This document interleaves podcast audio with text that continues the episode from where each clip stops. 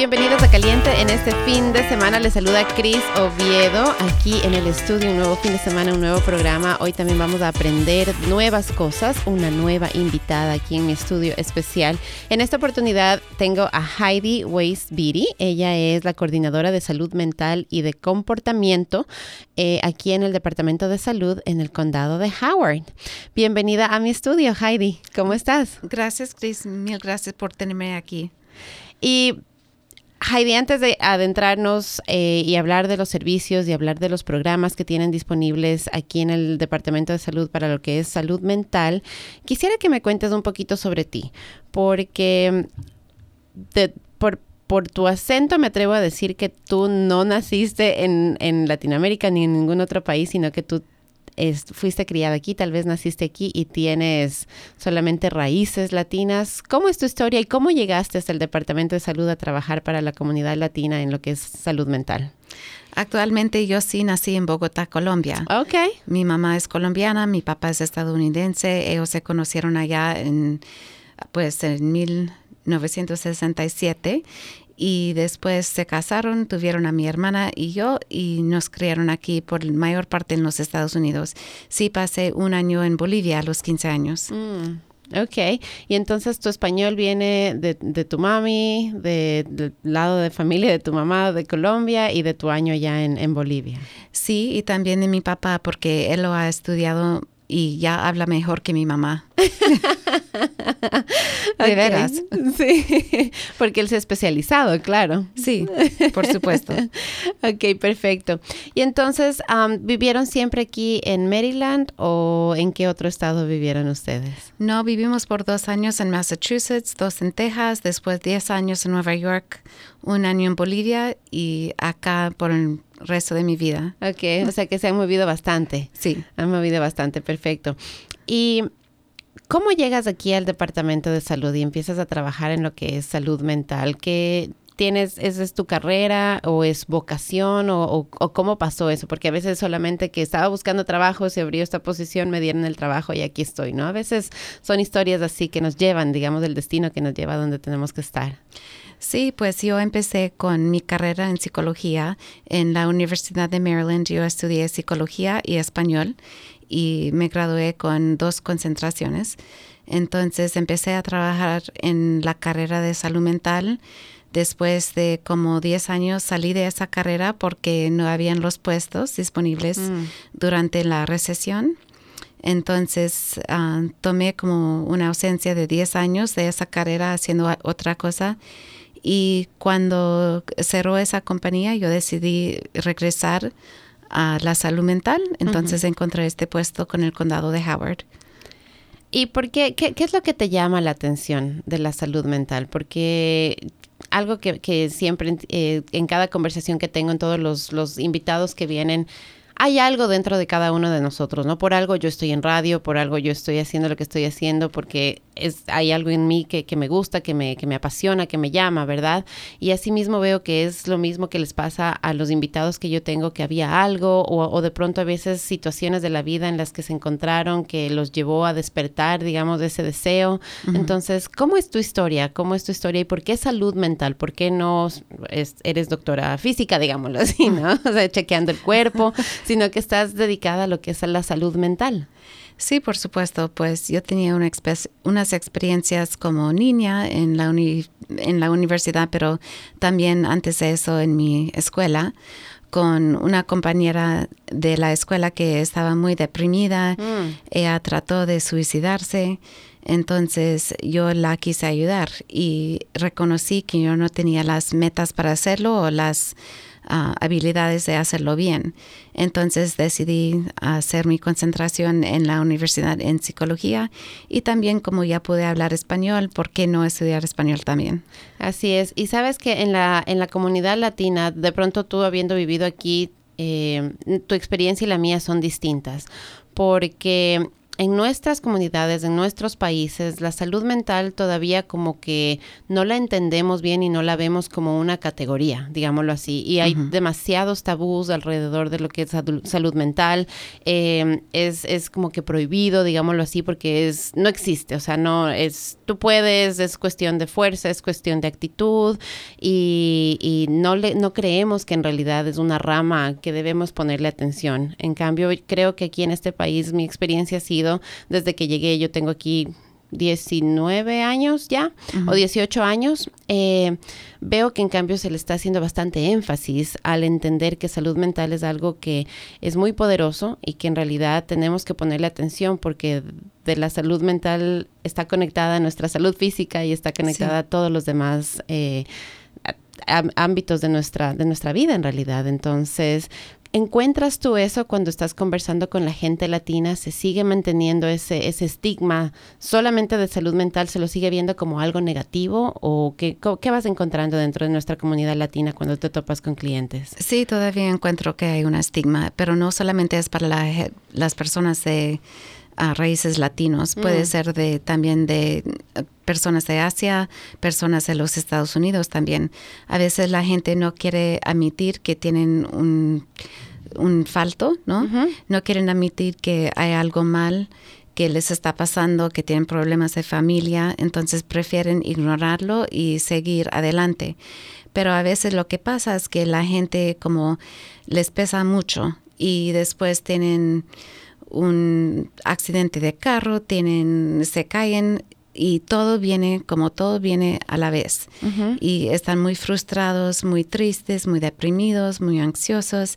Nosotros queremos poder ayudarles en el Departamento de Salud Mental antes de que las cosas vuelvan a ser un crisis.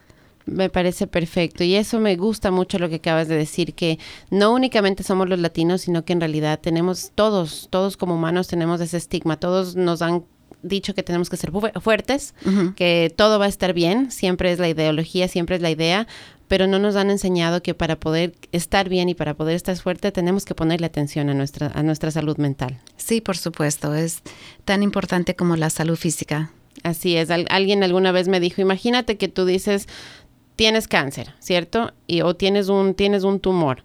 Y dices, no, no, ya lo voy a dejar, ya, ya lo voy a ir a ver, ya lo voy a ir a ver, ya el próximo año o en seis meses. Dice, lo mismo es con la salud mental. Mientras más tiempo permites que esté ese, esa dolencia, esa cosa que te está molestando ahí, se va haciendo más grande, se va haciendo más grave. Igual que un tumor, un tumor que tienes ahí, si es cancerígeno, mientras más tiempo lo dejes solo, va a seguir creciendo, se puede ir expandiendo y puede ser más difícil después eh, poder extirparlo y que te tengas curación y te puedas sanar del cáncer.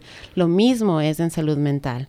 Sí, de acuerdo, porque cuando la gente no trata con, o pues no trata con los asuntos que tiene, con un problema entre familia, problema con un esposo o un pariente o lo que sea, a veces están aguantando, aguantando hasta que explotan.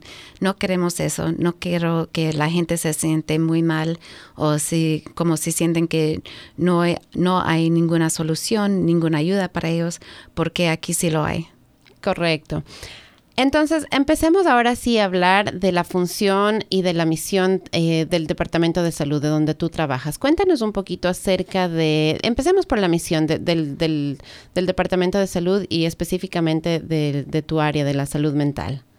Pues aquí tenemos, um, en Howard County tenemos el propósito de mejorar el, la salud de todo el mundo que vive o trabaja aquí en Howard County. Entonces, esa es la misión principal. Uh, nosotros también queremos ayudarles con su salud mental aquí en el Bureau de uh, Salud del Comportamiento. Entonces, tenemos muchos servicios disponibles. Hay uno para solamente para las personas de tercera edad. Yo también dirijo este programa.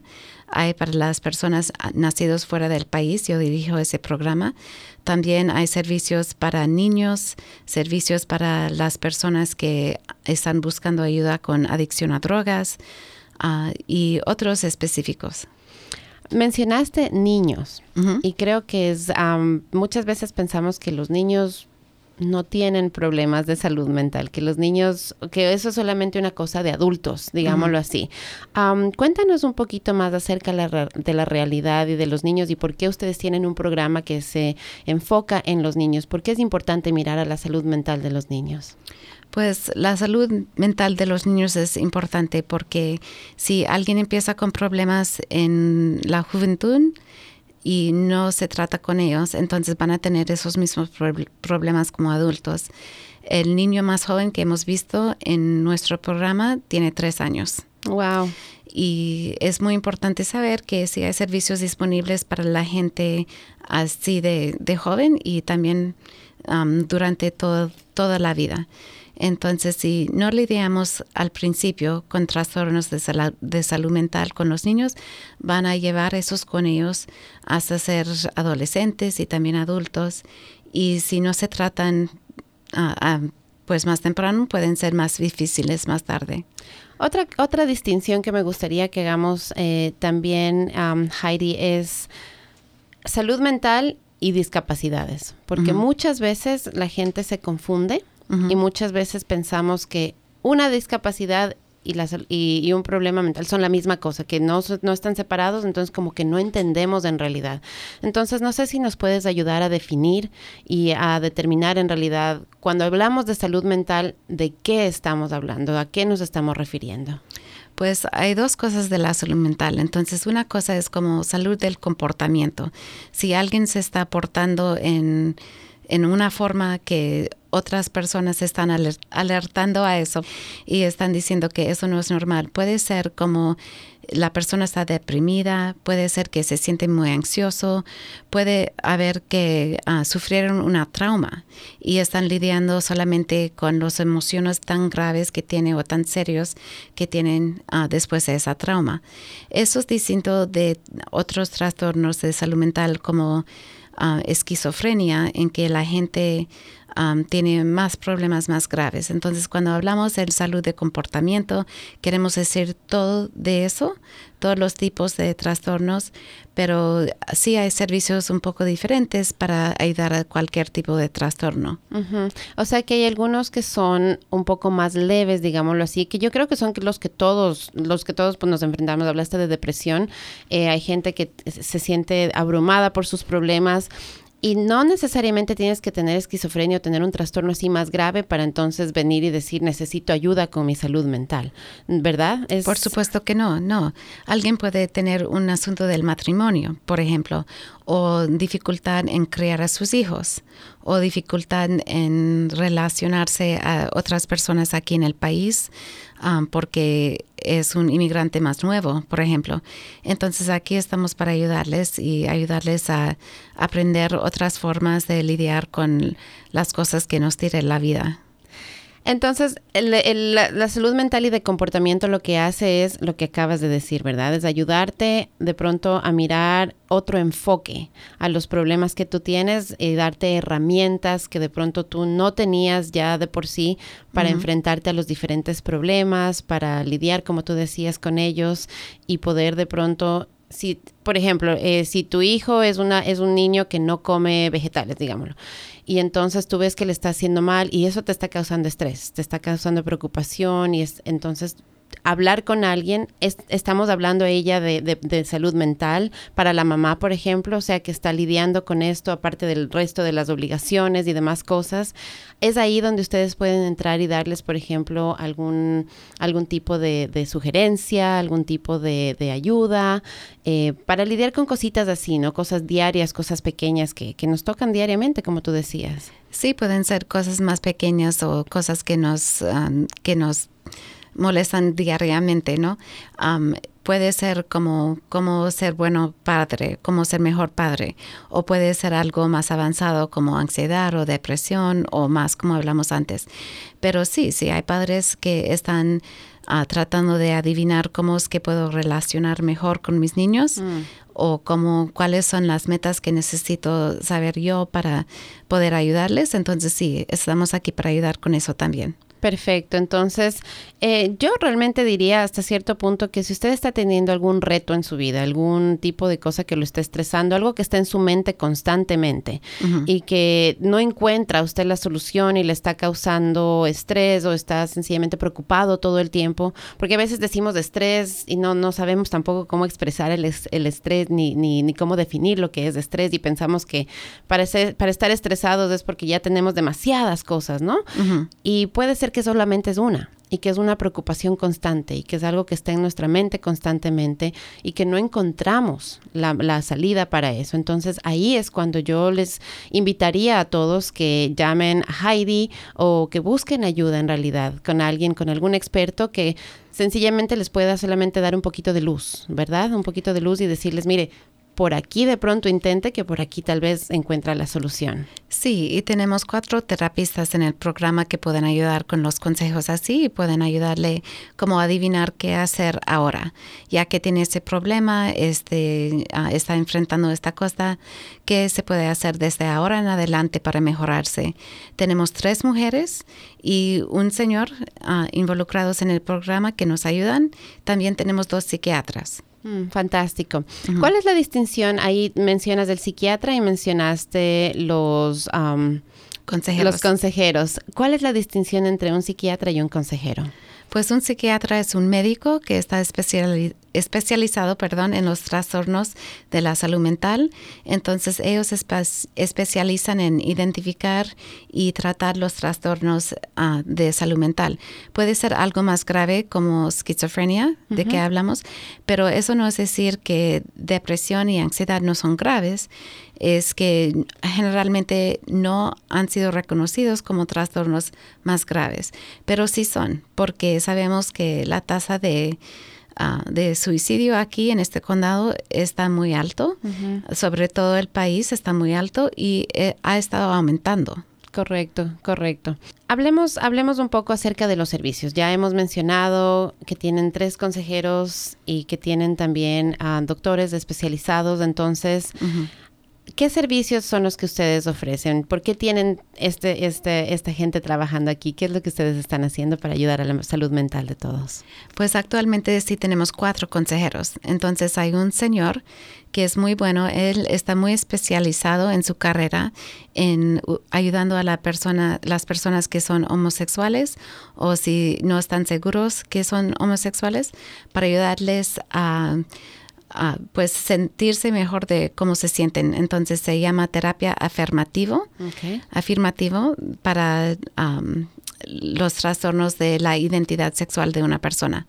Después tenemos tres consejeras, una de ellas es psicóloga, las otras dos son uh, consejeras licenciadas y ellas todas se especializan en los asuntos de nuevos inmigrantes, aquí en el país y con todo lo demás, como asuntos de familia, de matrimonio, de depresión, ansiedad, criar a los, ni a los niños y etcétera. Mencionas bastante el matrimonio. El matrimonio es estresante. Sí, de acuerdo. es un reto diario el matrimonio. Y en verdad que eh, tenía, eh, yo, yo he ido a, consejería porque en realidad hay veces, hay cosas que somos dos personas totalmente distintas, dos mundos totalmente distintos uh -huh. que están tratando de, de, convivir diariamente. Y hay veces que se llegan a, a, a, momentos en que es como una bomba, como tú decías, ¿no? Hay cosas, hay diferencias muy grandes que no logras entre, entre los dos, entre las dos personas, llegar a un acuerdo. Y ahí es cuando yo pienso que es importante tener a esa otra persona especialista que mire la situación desde afuera y nos pueda uh -huh. decir, mira, esto de aquí es algo donde tú podrías trabajar y esto de acá es algo donde tú podrías comprometer y te ayudan en realidad a, a conseguir como ese, otra vez llegar a ese punto en el que, ok, estamos bien, sí. podemos superar esto y en realidad no ha sido tan difícil como lo estábamos viendo, ¿no? Sí, porque el consejero es una persona imparcial. Correcto. Él no está en el lado de la esposa, ni del esposo, ni de cualquier. Entonces, él le va a ayudar a, a encontrar la solución para el problema, no uh, teniendo en mente cuál es el problema y cómo es la forma más fácil de solucionarlo. Ahora se, estamos usando una modalidad de terapia que se llama solution focused, no uh -huh. estar enfocado en la solución.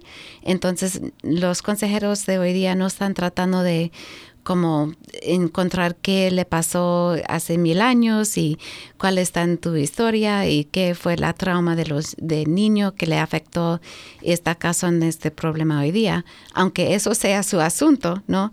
Pero están tratando de adivinar cuál es el problema de hoy y cómo se puede solucionarlo, cuáles um, pasos se pueden tomar para solucionar ese problema ya. Fantástico. Hablaste, mencionaste también que hay, personas que están eh, expresamente ahí para trabajar con las personas inmigrantes, con las personas que están en este país como inmigrantes. Cuéntanos un poquito, ¿por qué es importante, eh, eh, por, qué el Departamento de Salud considera que es importante tener a alguien que se enfoque expresamente en, en inmigrantes? O sea, ¿cuál es la distinción ahí? Pues la meta del condado Howard es para ayudar a todas las personas que viven o trabajen aquí para vivir mejor que pueden. Entonces, ah, estamos especializados en unas poblaciones, por ejemplo, la población psicogeriátrica, por ejemplo, los inmigrantes, las personas de tercera edad, personas adictas a drogas, y eso es porque si se mejore la vida o mejore la salud mental de esas poblaciones específicas nos ayuda a todo, todo el mundo aquí en el condado. Entonces, mejorarles a unos puede ayudar y resultar en un medio ambiente mejor para todos. perfecto. Psicogeriátrica es la palabra, ¿verdad? Sí podemos ahí ayudarla a, esparcirle un poquito, abrirla mejor para entenderla. ¿De qué se trata? Ok, pues yo dirijo dos programas en el Departamento de Salud. Uno es para los nacidos fuera del país que no tienen seguro médico y necesitan ayuda con su salud mental. La otra es para personas de tercera edad o pues por adultos mayores que necesitan ayuda con su salud mental. Um, de eso estamos hablando como cualquier persona más que 50 años que necesita alguna ayuda con encontrar servicios para ellos, si es ah, residencia para cuidar de personas mayores, centros de atención ambulatorios, uh, centro de actividad para jubilados, así. Ok, entonces psicogeriátrica se enfoca en las personas mayores de 50 años. Sí. Correcto. Ok. Y eh, eh, este, este grupo aquí en Howard County, yo sé, esta, esta ciudad en sí tiene 50 años de existir y yo sé que mucha gente cuando vino aquí a Columbia vino justamente por ese sueño, por esa misión, esa visión que tenía Jim Browse de, de hacer de, de Columbia un lugar en donde todos, absolutamente todas las personas fueran bienvenidos, no importaba de dónde fueran, no importaba su religión, su credo, su color, nada. O sea, él, él creía en, igualdad, la, llamaban una utopía en realidad sí. a, esta ciudad. Entonces, hay una población, me imagino, grande aquí en, el condado de Howard que se puede beneficiar de esos servicios. al ustedes lidiar con, con, esa, con esa población específica, me contabas un poquito acerca de los servicios que les ofrecen. ¿Cuáles son las necesidades más grandes que ustedes encuentran en ellos, eh, tanto en, los latinos como en los no latinos? Porque pues muchos son latinos, pero ya han vivido aquí por mucho tiempo. Sí, Hay otros que recién llegaron también. Sí, hay personas recién llegadas, pero este programa psicogeriátrica es para todo el mundo. Entonces no tiene que ser inmigrante ni nacido fuera del país. Puede ser para cualquier persona si vive en el condado Howard o no y eh, la única, ah, el único requisito es que tienen 50 años o más. Okay. nosotros estamos aquí para ayudarles porque es una población que por la mayor parte es aislada. Mm. Ah, la gente ya no tiene transporte, ya no puede manejar, ya no puede ver bien, ya no tiene niños ah, cerca que les pueden ayudar. entonces es una población que se encuentra muy aislada sin tener los recursos ahí. No saben a veces no saben usar la tecnología porque la tecnología es más joven que ellos. Entonces no saben, no saben solamente ir al internet para buscar algo. Y también si hay como la combinación de personas uh, psicogeriátricas que también no hablan idioma, el mm. idioma inglés, o quizás que también no tienen acceso al internet son aún más aislados. Entonces es importante poder alcanzarles a las personas donde existen aquí en el condado y ofrecerles los servicios que le pueden ayudar a mejorar la vida. La otra población, el otro eh, programa que mencionaste, en cambio, se enfoca en la comunidad latina, en las personas nacidas fuera de aquí. Cuéntanos un poco acerca de ese programa. Sí, pues ese es el programa que se llama Foreign Born. Es específicamente para personas que nacieron fuera del país, que no tienen documentos de este país y también no tienen seguro médico. No importa que sean latinos o no, podemos ayudar y sí tenemos muchos clientes de otras culturas, otros países. Entonces es para cualquier persona que vive en los Estados Unidos, pues específicamente en Howard County, sin documentos, que no tienen seguro y necesitan ayuda con su salud mental. Ok, perfecto. Entonces, eh, no es un programa en el que ustedes están chequeando estatus migratorio, no es un programa, eh, pero necesitan vivir aquí en Howard County, ¿verdad? ¿Necesitan vivir o trabajar aquí en Howard County? Necesitan vivir aquí en Howard County. Y sí estamos chequeando solamente para verificar que sí nacieron en otro país y que no tienen seguro. ¿Y el, el, que nacieron en otro país lo pueden comprobar con qué tipo de, documentos? Pueden traer un certificado de nacimiento o un pasaporte. Ok, perfecto. ¿Estos programas son disponibles en base a ingresos o no toman en cuenta ustedes los ingresos? ¿Cualquier persona puede calificar o cómo funciona eso? Pues cualquier persona sí puede ah, calificar para el programa psicogeriátrica, para el programa de Ah, para personas nacidas fuera del país, sí está dicho en lo que tenemos escrito que es específicamente para las personas de bajos ingresos, pero si hubiera una persona que necesitaba la ayuda, que no puede conseguirlo porque no tienen seguro y no tienen los documentos, aquí también estamos para ayudarles. Yo nunca voy a rechazar a nadie por cualquier razón. Si no le puedo ayudar con los fondos del programa, entonces sí le voy a ayudar a encontrar otros servicios que sí le puedan ayudar. Perfecto. Eh, otro, otro punto en, dentro de la salud mental es que a veces se utiliza medicina para tratar ciertas... ciertos trastornos y ciertas cosas. ¿El programa y los programas que ustedes tienen, ustedes también ofrecen esa medicina o cómo funciona ahí? Sí, tenemos dos psiquiatras involucrados en el programa uno que habla español y idiomas de la India, la otra habla inglés Ah, y también chino.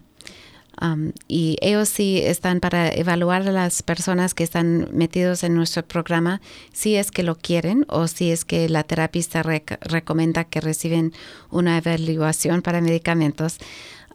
ellos pueden hacer esa evaluación y después determinar qué le puede servir o qué le puede ayudar a una persona. Entonces, el programa eh, cubre el costo de esas visitas a menos de un pago pequeño y sí ah, cubre al 100% el costo de los medicamentos. Ok, perfecto. ¿Cómo? Porque dijiste que es una evaluación y entonces ahí se determina si es que necesita o no medicina o si quiere o no medicina. ¿Cuándo, calificaría, por ejemplo, una persona para medicina? O, o, que son trastornos ya más graves? O sea, ¿cuándo se necesita medicina y cuándo no se necesita medicina? Sé que es una pregunta difícil de contestar porque hay muchas, muchas factores, ¿no? Pero si pudiéramos como que darle una idea a las personas, porque yo, yo al menos conversando con amistades y cosas, les da miedo muchas veces ir y hablar de los problemas eh, mentales y cuidar su salud mental porque dicen, no, es que me van a dar medicina. Y yo no quiero crear una adicción a esta medicina para poderme sentir bien. Entonces, rompamos un poco ese mito porque de mi experiencia yo me he dado cuenta que la medicina en realidad es lo último que se considera y se considera únicamente ya, digamos, digámoslo así, en casos más profundos y más graves. ¿Estoy en lo correcto? ¿Es mi experiencia es correcta? ¿O, cómo es la, medicina? Pues sí, más o menos, pero es importante que la gente sabe que la medicina no es cosa mala. Es como si usted tenía un resfriado. Usted no va a tomar una medicina que le puede ayudar, sí, por supuesto, va a tomar una medicina que le puede ayudar. Entonces, ah, la mayoría de los medicamentos que recetan nuestros proveedores están para ayudar a la gente con su salud mental. Ahora, yo no soy psiquiatra, entonces no le puedo contestar todo, pero sí le puedo decir que los psiquiatras están ahí disponibles, pueden hacer un asesimiento nomás y después por supuesto, es la decisión del paciente si lo va a tomar o no. Perfecto. Entonces, no, te, no, no dejen de ir a, cuidar su salud mental por el miedo de que me van a dar medicina o el miedo de que me van a, catalogar de loca o algo así, ¿verdad? Verdad, no, nunca le vamos a nombrar así como loca o loco. Ah, solamente le vamos a ayudar con los trastornos o las dificultades que está teniendo uno. Estamos aquí para servir a la comunidad y queremos que más gente utiliza los servicios para mejorar la salud del condado. Perfecto. Veo también aquí que ustedes eh, tienen un programa que dice Redescubriendo la Alegría de Vivir Hoy y es un programa gratis, interactivo, divertido para manejar eh, el dolor Sí, pues se llama Chronic Pain Self-Management. Es un programa de manejar el dolor crónico que tiene uno. Es un programa gratis sobre seis semanas que le enseña a una persona cómo lidiar con los ah, dolores que tiene de, de, en su cuerpo por cualquier trastorno. Entonces puede ser una herida vieja que todavía le duele la pierna o el codo mm. o el hombro. Puede ser de ah, como de un cáncer o por ejemplo, gente puede tener hipertensión, ¿no? Entonces tiene dolores crónicos. Este programa es una vez a la semana, dos horas y media, una vez a la semana, por seis semanas nomás. No cuesta nada. Está ofrecido varias veces al año aquí, al año aquí en el condado y me pueden llamar en el Departamento de Salud para más información. También quiero decir que el único programa que, en que se involucre el Departamento de Salud es este de dolor crónico, pero el hospital aquí en el condado Howard tiene um, manejo de hipertensión, manejo del cáncer, manejo de trastornos crónicos y hay más programas disponibles gratis también por medio del hospital. O sea que hay muchos recursos aquí en nuestro condado en realidad para lo que es salud mental y pueden comunicarse directamente con Heidi, con el ah, Departamento de Salud, o pueden buscar también en el Hospital Heidi. ¿Por qué no aprovechamos la oportunidad y le damos a todos los oyentes eh, y tu información, dónde se pueden comunicar contigo, cómo te encuentran? Gracias. Sí, mi número de teléfono es el 410 313 5711. Otra vez es 410 313-5711. Yo trabajo en el Departamento de Salud que está localizado en Stanford Boulevard, en el mismo edificio donde uh, dan el WIC, que es ah, la cosa por que estamos más conocidos, yo creo. Claro que sí. Atrás del Walmart, prácticamente, en la misma calle del Walmart, un poquito, unos par de edificios más atrás. Por ahí es donde queda el edificio, sí. Para que más o menos se ubiquen, porque yo sé que no, a veces no nos ubicamos por los nombres de las calles. Cuéntame, Heidi, Ahora ya hemos descrito más o menos los programas que ustedes tienen, los servicios que ustedes tienen. Cuando, si una persona que nos está escuchando quiere llamarlos, quiere hacer una cita, ¿Qué pueden esperar? El momento en que ellos llaman y hacen esa primera cita, ¿qué proceso? ¿Cómo es el proceso? Desde que llaman, desde que levantan el teléfono, hacen la cita y vienen a la oficina. ¿Qué, es lo que ellos se van a encontrar? Para que tengan una idea y estén tranquilos y sepan uh, qué es lo que les espera el momento en que llaman a, hacer esa cita. Pues para los programas que yo tengo es un poco diferente, ¿no? Para el programa psicogeriátrica puede ser por el teléfono o puede ser en la oficina. Ah, y la gente puede hacer sus preguntas y yo le responde con cualquier cosa que necesitan. A veces la gente se hace una cita para que yo les ayude a escoger una persona quien puede ver que está, que está aceptando su seguro, por ejemplo. En el programa ah, para los nacidos fuera del país es un poco distinto. Sí ah, requerimos que la gente trae su, su tarjeta de identidad o su pasaporte para probar que sí nacieron fuera del país. Eso es un requisito semejantemente importante para ese programa. Entonces tenemos que tener un tipo de poder verificarlo. Claro. Entonces se reúnen conmigo por como 30 minutos, firmamos todos los papeles y le damos las tarjetas de las personas que le puede ayudar, el terapista y o el psiquiatra, y después la persona puede llamar a hacer una cita con ellos. Después de seis meses necesitan venir a mi oficina para firmar de nuevo, pero esa cita ya sí toma menos tiempo y si lo necesitan pueden seguir adelante con el consejero o el psiquiatra o los dos y si el, la el proveedor que tienen ya dice que han terminado, entonces así nomás, no tienen que hacer nada más conmigo. Perfecto. Entonces, la primera cita en el programa eh, para las personas que no fueron nacidas aquí en este país es con Heidi. Y la segunda cita ya sería con el especialista. Ellos pueden escoger el especialista eh, dentro de los que ustedes tienen ahí o se asigna dependiendo de cuántas personas ya tiene cada persona, de disponibilidad o cómo funciona eso. Sí, la, la persona, el cliente sí tiene su opción para escoger quién quieren. Por ejemplo, a veces prefieren a alguien que es más joven o alguien que su idioma natural sí o su, su, primer idioma sí es español. Entonces, para eso sí es muy importante. La gente sí tiene la opción. Sí tenemos solamente cuatro terapistas y dos psiquiatras en este momento. Quizás vamos a agregar a unas pocas más pronto, pero hasta ahora ah, una persona sí puede seleccionar entre esos seis. Perfecto. Y tienes tu idea, porque bueno, tu, tu, tu, tu, experiencia también es y tu carrera también ha sido psiquiatría. Entonces, ¿tienes tú una idea de en esa primera cita ya con, con el consejero, con el psiquiatra, más o menos qué es lo que pasa? O sea, ¿cuál es el propósito ya de esa cita, de esa primera cita, ya una vez que han sido calificados en el programa contigo, que tú ya has dado la luz verde, digámoslo así, para que puedan ingresar al programa? Eh, cuando regresan a esa primera cita, ¿Qué pasa en esa cita? ¿Cuál es el propósito de esa cita? Pues el propósito principal de esa primera cita es para identificar por qué está el cliente ahí, con qué necesita ayuda o con y cómo le puede ayudar, ayudar el consejero.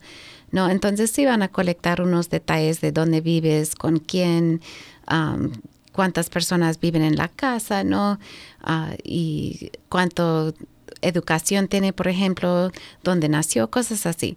Pero también el consejero necesita saber para qué estás ahí, con qué quieres ayuda.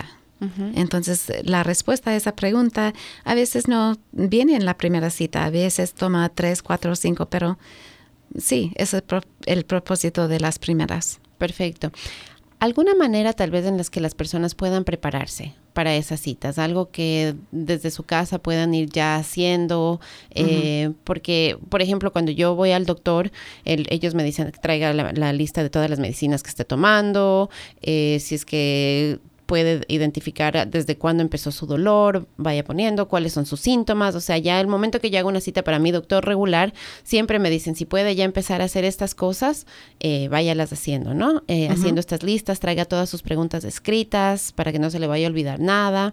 Todas esas recomendaciones nos hacen cuando vamos al doctor regular. ¿Qué recomendaciones hay para una persona que va a venir a tener una cita con un consejero? Pues es la misma cosa, solamente traer una lista de las cosas en que quiere trabajar o también puede traer una lista de las cosas que le están molestando a uno, los asuntos que quiere solucionar, como las barreras que están en medio de su camino y con eso puede empezar a hablar con la consejera o el consejero sobre cómo puede lidiar con estas cosas. Las citas son con qué frecuencia, una vez a la semana o cuánto tiempo y por cuánto tiempo dura la, cita, porque dijiste seis meses, entonces veo que hay algún, algún time frame por ahí. Sí, pues las citas nunca duran más que necesita el cliente, ¿no? Entonces, si alguien no necesita tener terapia de largo plazo, quizás solamente tienen, necesitan tres o cuatro visitas para hablar con alguien, eso sí está bien. Entonces, depende del cliente y también del proveedor las citas con un terapista duran primero por una hora, por la, primera, y después eso como 45 a 50 minutos. Pueden ocurrir como dos veces al mes o como cada otra semana. visitas con un psiquiatra son un poco distintos. La primera sí puede durar casi una hora. después de eso siempre duran o pues por mayor parte duran como 15 minutos y eso es solamente para ah, evaluar cómo le está funcionando la medicina y a ver si necesita algo más. Ok, perfecto. Entonces, dependiendo de su necesidad, dependiendo de, su caso específico, entonces es el, el, programa, digámoslo así, el tratamiento sí. que se le ofrece a cada persona. Sí. Perfecto. Heidi, salud mental todos debemos ponerle atención a nuestra salud mental, no solamente esperar a que estemos estresados, ¿verdad? ¿Tienes tal vez consejos generales o ideas o algo que nos puedas dar a todos los que estamos aquí, a ti, a, mí conversando contigo y a todos los que nos escuchan hoy? Eh, ¿Cómo podemos ayudarnos a, manejar de pronto mejor el estrés o cuando nos encontramos con situaciones difíciles? Eh, no sé, de pronto algún tipo de, cosas facilitas, de cosas que se puedan aplicar a todos, que podamos hacer, implementar para, para ayudar a, nuestra, a mantener mejor nuestra salud mental? Sí, pues yo creo que es muy importante poder tomar un descanso y no, no quiere decir que usted puede irse a la Florida por dos semanas, ¿no? Pero para cada una persona, cada persona puede hacer algo diferente. Por ejemplo, yo cuando me siento muy estresada, paro de lo que estoy haciendo, respiro profundamente, ¿no? Y después hago una lista de las cosas que me están molestando, una lista de qué tengo que hacer hoy día o qué tengo que completar por tarde hoy día y eso me ayuda. Entonces, para cada persona los consejos pueden ser distintos, pero es importante como ah, hacer algo para aliviar el estrés. Uno puede meditar, uno puede escribir, eso es algo que me gusta a mí personalmente puede como hablar con una amiga, salir a almorzar, mirar algo chistoso por tele, ¿no? Entonces hay diferentes formas para todo el mundo. Entonces, eh, sencillamente pienso yo que conectarnos con nosotros y como que darnos cuenta, porque muchas veces creo que por eso es que caemos en, en, en, estas depresiones y cosas así, porque como que no nos damos cuenta o no caemos en cuenta mm, de lo que estamos sintiendo. ¿Crees que, que es, válido ese, ese comentario de, de ponernos atención y, en, y cómo podríamos determinar de pronto? O sea, hay, hay cosas físicas tal vez que nos pasen o, o cuándo crees tú que es un buen momento o algún buen indicativo en general? Y sé que es difícil porque bien como acabas de decir, es cada persona es diferente. Sí. Pero creo que sí podemos generalizar un poco ciertas cosas y decir, usualmente cuando este tipo de cosas están pasando, quiere decir que tal vez estás con un poco de estrés o, o, debes poner un poco de atención a eso. Sí, pues hay unos seños como si, si uno no puede calmar la mente, si tiene como 50 cosas pasando por la mente a la vez, ¿no? Si está muy estresado, si encuentra que está llorando y no sabe por qué si encuentra que uno se está poniendo brava con el tráfico o con la persona muy despacio adelante o lo que sea, si está gritando al esposo, la pareja, los niños inesperadamente, si siente como si no se puede controlar las emociones o uh, qué tan brava se pone una persona, esos son, son buenas indicaciones que necesita parar, tomar un momento, examinar su salud mental y quizás hablar con alguien sobre eso. Mm.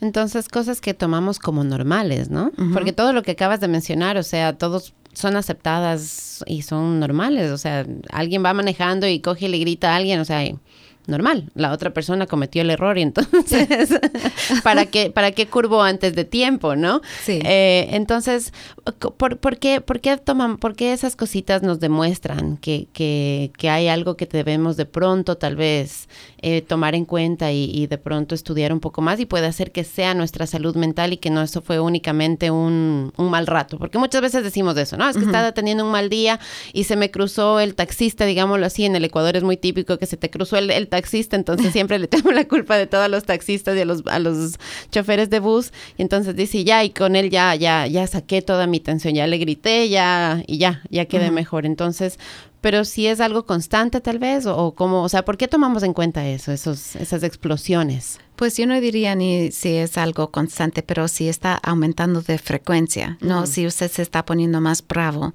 más estresado, si usted tiene, no tiene paciencia ya para nada, ¿no?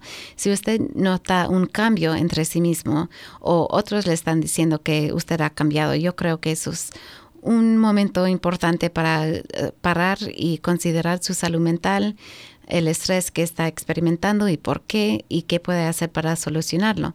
Ahora, hay personas que sí pueden decir, ok, pues por ejemplo, este trabajo me está molestando mucho porque he aguantado mucho, tengo que hablar con mi jefe y se soluciona el problema, pero a veces no es así de fácil.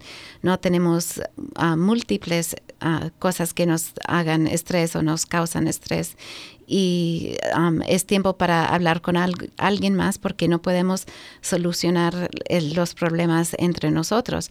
Una gran cosa para realizar que a mí personalmente me tomó mucho tiempo, pero para todo el mundo realizar y darse cuenta es que una persona no puede controlar a ninguna otra persona. Y cuando tratamos de hacer eso con una pareja, con un niño, con un padre quizás, ¿no? Es muy difícil, nos causa mucho estrés y es más importante obtener formas de ah, ayudar la situación y para eso existe esta ayuda. Es algo que yo le repito a mis hijos siempre y les digo, ustedes tienen que tomar en cuenta que ustedes pueden controlar sus acciones y que eso va a crear ciertas reacciones y ciertas cosas en las otras personas, pero eso ya no depende de ustedes. Exactamente. Pero eso es algo muy difícil para aceptar. Correcto. La gente quiere saber o quiere pues pensar que pueden controlar todo y que nada les va a pasar, pero eso desafortunadamente no siempre es la realidad. Algo que me gustó mucho que dijiste ahorita es que, que, dijiste, me costó mucho tiempo entender y llegar a comprender. Y creo que esa, esa distinción es válida hacerla también y recordarnos a todos, y me incluyo en eso, porque estamos constantemente buscando ser mejores, estamos buscando constantemente sentirnos bien, estar felices. Yo creo que es lo que buscamos todos como humanos, ¿no? Sí. Eh, estar bien y ser felices. Pero a veces nos toma tiempo en darnos cuenta qué es lo que realmente nos hace felices. Y ponemos nuestra felicidad en cosas externas y ponemos nuestra felicidad en que en mi, en mi carrera. Ya cuando ya me gradúe, ya voy a ser feliz, por ejemplo, ¿no? O ya cuando me compre esta casa, ya voy a ser feliz. O ya cuando tenga este tipo de carro, entonces ya voy a ser feliz. cuando nos olvidamos que en realidad la felicidad empieza adentro, ¿verdad? Sí, es personal. Y empieza, pienso yo, que con la salud mental. Entonces, eh, ¿Podrías profundizar tal vez un poco más en eso tú y, y como que recordarnos y, como que ubicarnos otra vez y, centrarnos nuevamente para que dejemos de poner nuestra felicidad fuera y la pongamos dentro de nosotros nuevamente. ¿Cómo, cómo podemos lograr eso? ¿Qué necesitamos hacer de pronto diariamente? Escribirnos papelitos que nos recuerden, no sé, cosas así.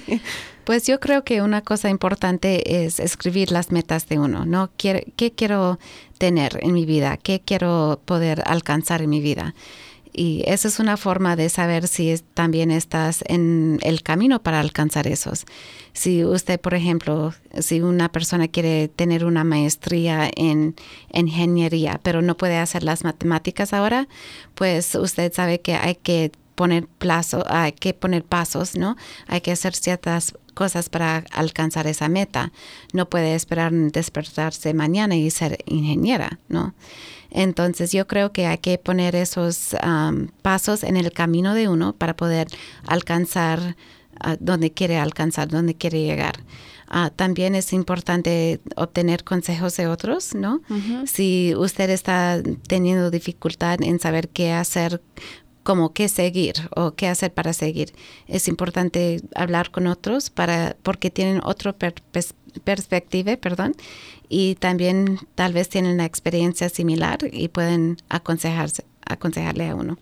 Y otra cosa que a mí me ha repetido mucho mi papá es, él me ha dicho que digamos, por, ejemplo, con el ejemplo que tú dijiste ahorita de quieres, de pronto quieres ser ingeniera y tomaste ese camino y estás metida y, te, ya estando ahí te das cuenta que la matemática no es para ti, que definitivamente tú no te ves como ingeniera. Entonces, él, él siempre me recuerda y me dice, no tengas miedo de darte la vuelta y decir, ok, esto no es para mí, esto fue una mala decisión que tomé y mejor me voy a ir por otro lado porque realmente no me está haciendo feliz y me está causando estrés. Entonces, eh, ¿crees tú que es válido el decirle a las personas que, que, recuerden, ¿no? Que, que, una sola decisión no nos define necesariamente y que no somos, no nos tenemos que quedar por ahí, sino que podemos cambiar y tomar otras decisiones? Sí, por supuesto, uno sí puede desviar, ¿no? Si uno está al en el altar al punto de casarse y está mirando a la pareja y dice, ah, ¿qué hice? Pues ese es el momento oportuno para voltearse y salir de la iglesia, ¿no? no uno no tiene que entrar en ninguna situación en que no quiere, ninguna relación, trabajo, no amistad que no quiere. Hay que siempre pensar en sí misma y su familia, pero primero en sí mismo para saber si esto va a mejorarme, esto me va a hacer feliz o no. Y eso es cuidar su salud mental. Sí. Eso es, ah, eh, creo yo, que el ejemplo más claro de cómo cuidar su salud mental, de ser honesto con uno mismo y tomar decisiones eh, hasta cierto punto egoístas. Y vemos el egoísmo como algo malo, pero yo pienso que cuando se trata de nuestra salud mental, eh, debemos ser egoístas. Sí, por supuesto, siempre hay que ponerse a uno primero. Y como yo dije, es algo que aprendí muy tarde en la vida, pero hay que ponerse a uno primero y su familia siguiente y las amistades siguiente, el trabajo siguiente. Siempre hay que pensar en, en cualquier decisión que está haciendo, ¿Cómo es que me siento yo sobre esto? ¿Cómo es que me va a afectar esto? No, porque uno eh, tiene que tomar control de su vida y saber de que sí tiene muchas opciones en sus decisiones. Por ejemplo, estamos hablando de las carreras. Uno puede, ah, puede haber estudiado no, y casi terminado una carrera, un ah, bachillerato, maestría en uh, en la ley, por ejemplo, y decidir, no, yo, quiere, yo quiero ser artista, puede cambiar. Usted sí se puede graduar en algo y puede cambiar y otra vez tomar clases en algo más. Entonces, lo que quiero que la gente sabe es que nunca es muy tarde. Esa fecha de muy tarde nunca llega usted puede empezar de estudiar de nuevo años después, ¿no? Puede casarse de nuevo, puede tomar los pasos que uno pensó que ya habían cerrado las puertas, no, las puertas siempre están abiertas. Correcto, sí, qué bonito ese mensaje de, de, de, que, de que sepamos de recordarnos a todos que si en algún momento nos sentimos que perdí la oportunidad, como que se me fue el tren, como dicen en español, ¿verdad?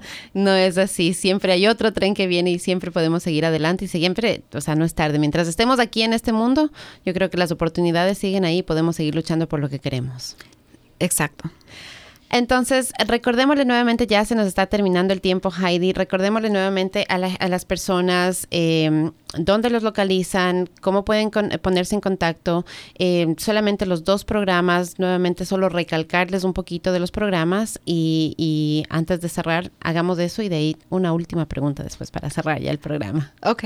Entonces, sí, otra vez, mi nombre es Heidi Weiss Trabajo en el Departamento de Salud que está localizado en Stanford Boulevard en, ah, pasando de Dobbin Road, cerca al Walmart, aquí en Columbia. Nosotros tenemos muchos servicios. Los que dirijo yo son para las personas de tercera edad que necesitan ayuda con su salud mental y también para las personas sin seguro que no nacieron en los Estados Unidos que necesitan ayuda con su salud mental. Y ya para cerrar el programa, Heidi, solamente algunas palabras para personas que de pronto se sientan abrumadas eh, y, no sepan qué hacer y para personas que de pronto en cambio dicen yo estoy bien, yo estoy muy bien, no, no, no, no me pasa nada, mi salud mental es perfecta. ¿Qué, ¿Qué palabras nos puedes dar a todos? Pues yo diría para las personas que están como lidiando con su salud mental, yo diría que siempre hay respuestas, siempre hay servicios, siempre hay otro camino. Entonces uno no se tiene que sentir trabado o si se siente así, que sí puede ah, buscar ayuda. Nosotros estamos aquí para servirles, estamos aquí para ayudar a la comunidad. Y para las personas que se este, sienten completamente bien, pues si usted conoce a alguien que necesita nuestra ayuda, aquí estamos. Perfecto, sí. Y para los que, los que nos sentimos bien y decimos yo tengo todo bien, que estemos alertas también. Yo les invitaría a que estemos alertas porque hay gente a nuestro alrededor que de pronto no está bien. Y si nosotros nos quedamos en nuestro, en nuestro lugar, en nuestra bomba, en nuestro círculo de, bienestar, entonces podemos a veces como que cegarnos, ¿no? En vez de estar listos para darnos una mano el uno al otro. Sí. Así que eso creo que es recalcando las palabras de, de Heidi, de que estemos si, si, estamos ya en una situación en la que necesitamos ayuda, no dudemos en llamar, en ayudar. Los recursos están ahí, la ayuda está ahí y los que estamos bien, los que nos sentimos bien, estar dispuestos y estar con esa mano abierta para de pronto, en realidad yo no yo no tengo calificaciones, pero puedo decirle a una persona que la vea que está de pronto deprimido, se siente mal o algo, decirle, mira, yo conocí a Heidi aquí en el centro de salud y ellos te pueden ayudar. Entonces. Sí, por supuesto, no hay ninguna obligación. Entonces, si alguien quiere venir solamente para hablar de lo que está, le está pasando, aquí estamos para ayudarle, la puerta está abierta y si usted decide que no quiere utilizar los servicios, también está bien. Así que sin ningún problema, sin vergüenza, sin, sin tabús, sin nada, cuídense, ámense, vengan aquí donde Heidi, que ella los, los, puede ayudar. Heidi, muchísimas gracias por venir aquí a nuestro programa y inspirarnos en realidad a cuidarnos, a, cuidar nuestra salud mental, a ver más allá de solamente lo físico y entender que también nuestro corazón, nuestra mente tienen que ser cuidados para que podamos ser totalmente saludables. Sí, por supuesto. Y muchas gracias, Chris. me alegro mucho que nos pudimos ah, encontrar hoy día y hablar. Fantástico. Gracias a todos ustedes por escuchar. La próxima semana regreso con otro programa caliente, otro invitado que nos trae otro tema para que aprendamos juntos y sigamos creciendo como personas y como ciudadanos. Así que hasta la próxima, viernes a las 6 de la tarde, sábado 10 de la mañana y en cualquier momento, en cualquier lugar, todos los días en dragondigitalradio.podbean.com. Hasta la próxima. Un besito. Connect with us. We are Dragon Digital Radio.